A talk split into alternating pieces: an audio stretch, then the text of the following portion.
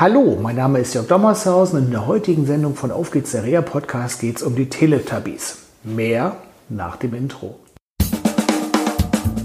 Auf geht's, der Reha Podcast. Der Podcast von Reha Management Oldenburg. Mit Tipps und Ideen zur Rehabilitation für Unfallopfer, Rechtsanwälte und Versicherungen.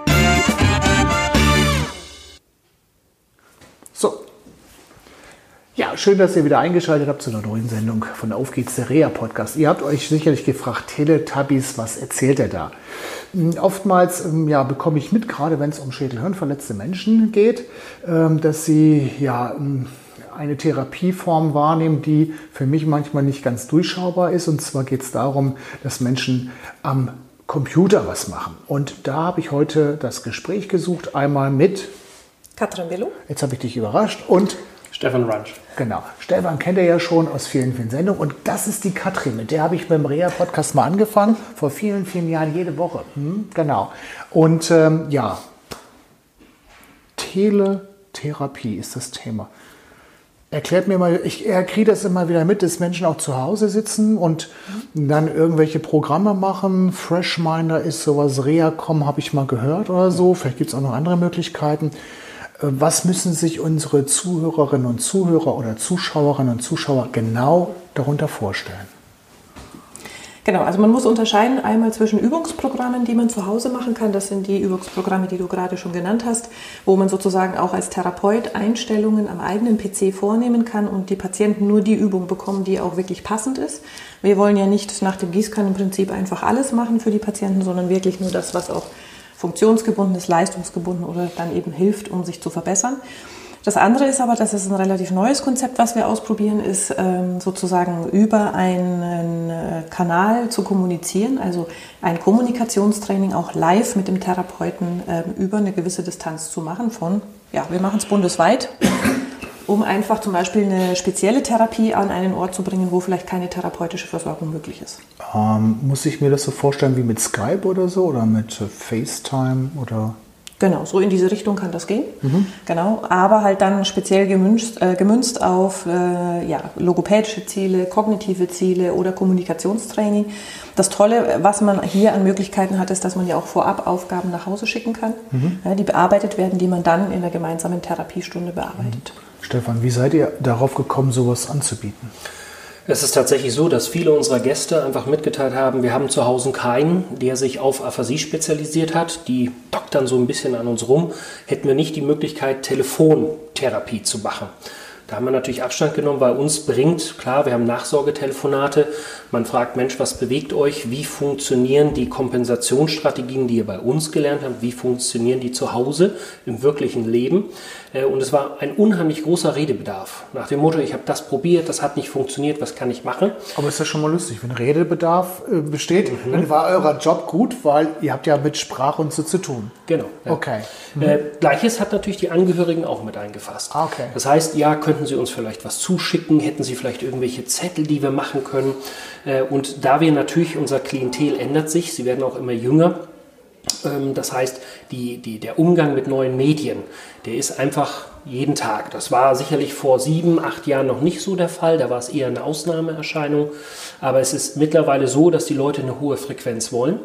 Und es reicht nicht, den einfach ein PC-Programm aufzuschreiben, was sie sich dann kaufen, runterladen und ausprobieren, mhm. weil es einfach keine therapeutische Wirksamkeit hat. Das heißt, er macht, doktert, übt, ob es richtig ist, was er gemacht hat, kann keiner sagen.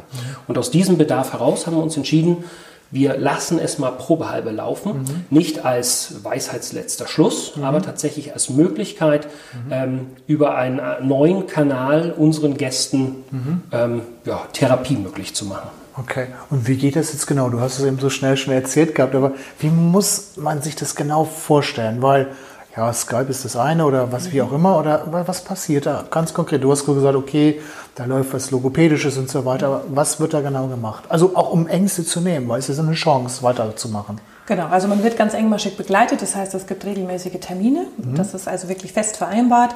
Ähm, es gibt eine technische Ausstattung, die vom Haus zur Verfügung gestellt wird. Wow. Das heißt, mit einschließlicher Einführung, ne, wie kann ich, das wird hier dann stationär erstmal geübt, wie kann ich das überhaupt bedienen? Also das mhm. heißt, dass diese Angst vor der Technik mhm. sozusagen hier schon minimiert wird oder äh, ganz aus der Welt geschaffen wird im, besten Falle.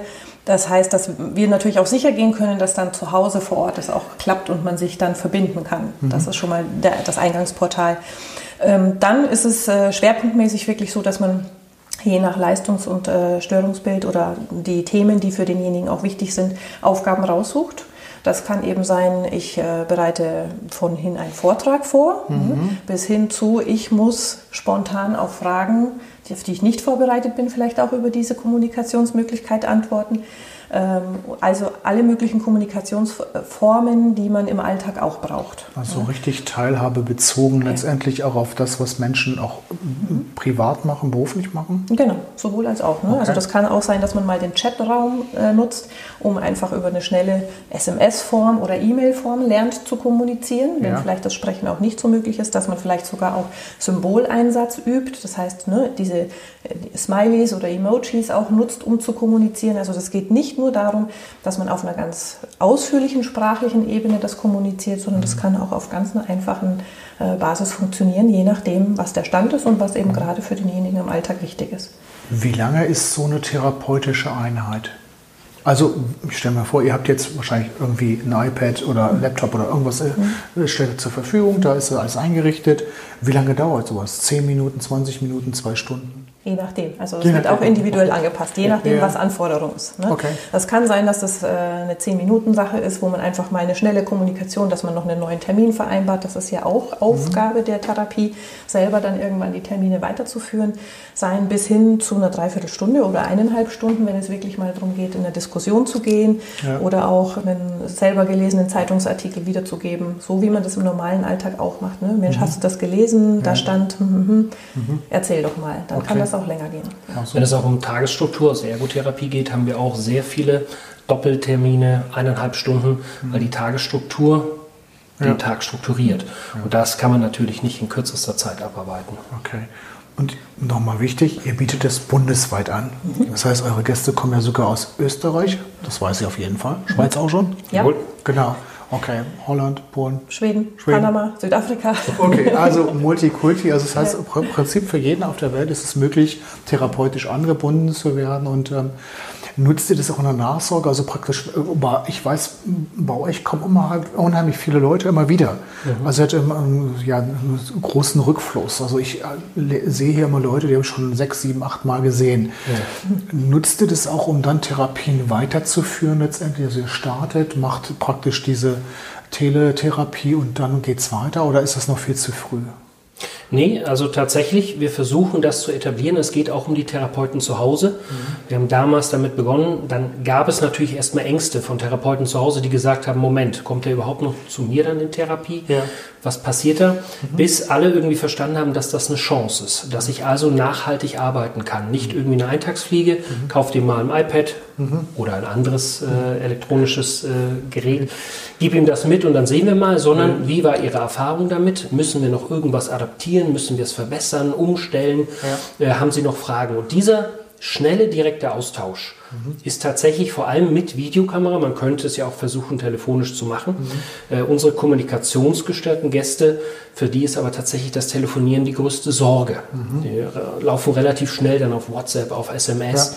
Und deshalb ist das gerade mit dem Video, man hat einen Menschen vor sich, den habe ich vier Wochen hier kennengelernt oder wie du schon sagst, über einen längeren Zeitraum hinweg. Mhm. Und das Vertrauen ist einfach größer. Okay. Und wir haben einige Gäste, die dann auch das iPad mehr auf mit auf der Arbeit haben oder dann auch beim Therapeuten. Mhm. Dann wird eine Verbindung hergestellt und auf einmal können der Therapeut zu Hause, der Therapeut hier aus unserer Einrichtung und der Patient gemeinsam mhm. ein Ziel neu formulieren. Super. Das ist eine schöne Sache. Also ganz ehrlich. Klasse, toll.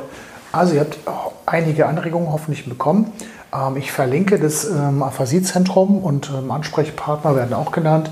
Und ähm, ja, wenn ihr Interesse habt, einfach melden. Ihr könnt uns auch eine E-Mail schreiben unter dem Kontaktformular von Rea Management Oldenburg und wir leiten diese E-Mail hundertprozentig weiter. Das war es erstmal heute aus Fechter. Ich wünsche euch noch eine schöne Zeit. Bis zum nächsten Mal. Tschüss. Tschüss. Bis bald. Das war eine Folge von Auf geht's, der Reha-Podcast.